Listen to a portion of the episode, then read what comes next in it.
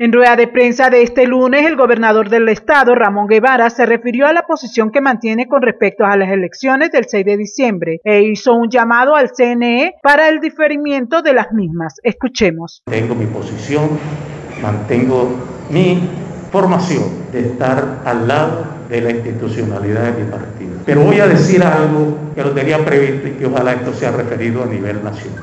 Como hombre demócrata, como hombre de formación política, creo y le hago un llamado, es una postura mía, solicitarle al Consejo Nacional Electoral, a su junta directiva, el diferimiento de las elecciones del 6 de diciembre para el próximo año. No importa la fecha, es más, soy del criterio que ante la crisis institucional que afecta al país, independientemente de las razones que se tengan para no votar o para participar, primero está la salud del pueblo, cuyos costos presupuestarios y financieros que se pudieran invertir en las elecciones del 6 de diciembre deberían ser redireccionadas para darle a la red hospitalaria de Venezuela, para darle a la red ambulatoria del país, para darle respuesta a los médicos ante sus planteamientos frente a la pandemia, que sean diferidas esas elecciones por beneficio del pueblo y por beneficio de la salud de los merideños y de los venezolanos. Y lo digo con responsabilidad. Soy del criterio